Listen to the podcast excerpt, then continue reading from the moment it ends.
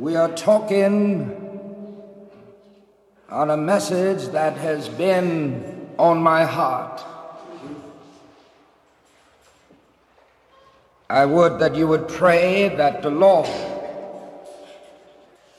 will give me the physical strength and the spiritual power to preach his word. Our message is some is topical and scriptural in its context.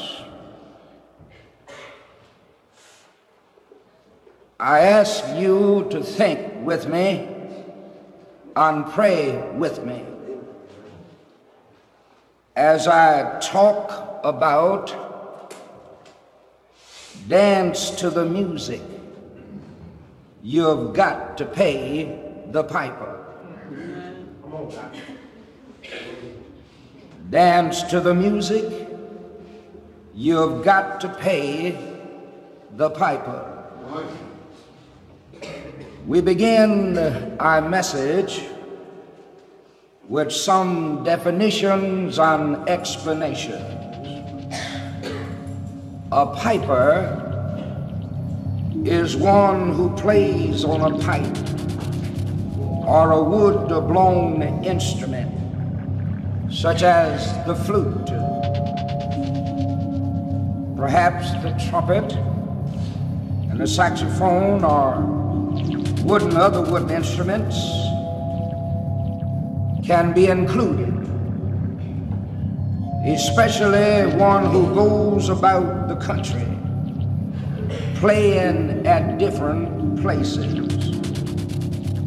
The piper must be paid for the entertainment, or you suffer the consequences. Pipes are used by ships and boats to signal or to call by blowing on it.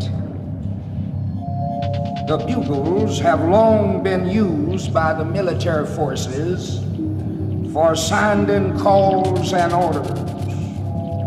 You have heard uh, Tennyson's lines blow, bugle, blow, set the wild echoes flying. Reveille is blown early in the morning, meaning it's time to pipe up, start the day's journey.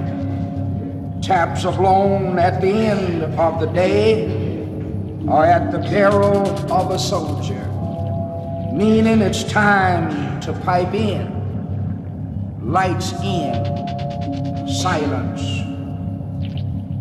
Dancing is one of the oldest arts. Men in all countries and times have expressed their feelings in rhythm and body movement. The dance is the language of the body. It draws people together in their thoughts and feelings. A dancer can communicate any subject and any idea to his audience. His movements may interpret religious history or beliefs, or they may interpret things in our everyday life. It may be funny, may be sad. It may tell a story or merely describe an idea.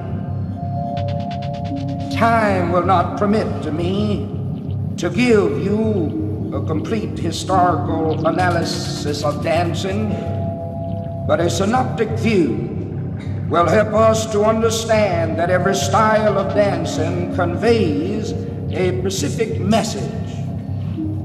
The soul and culture of a nation can be determined largely by the kind of dances performed, the kind of music taught, practiced, and sung.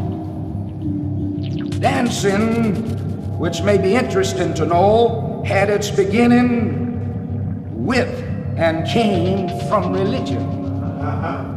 It was not until the Middle Ages that we saw the rise of social dancing, there was little dancing on the stages.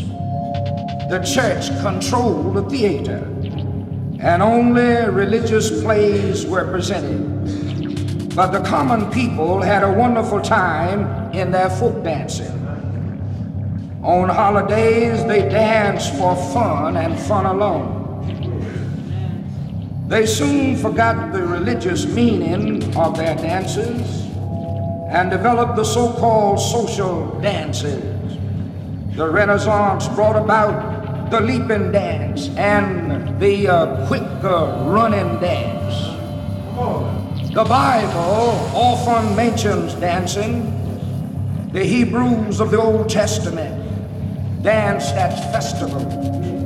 During the fall festival, Men in Jerusalem tossed burning torches into the air and caught them while dancing. David whirled and skipped before the Ark of the Covenant. The women danced when David returned after killing Goliath. After the children of Israel passed through the Red Sea, Miriam and the maidens danced in chorus with singing and beating uh, the timbrel. And they were singing, Oh Mary, don't you weep, don't you mourn. Pharaoh's army got drowned. Hebrew dancing expressed happiness.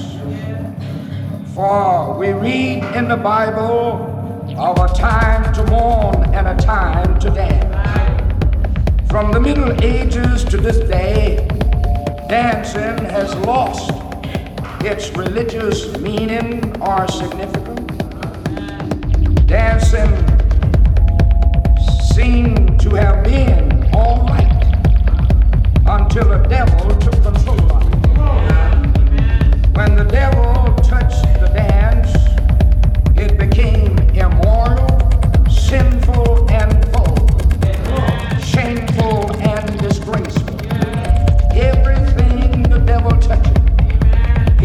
a mess out of you. He will make a mess out of your life.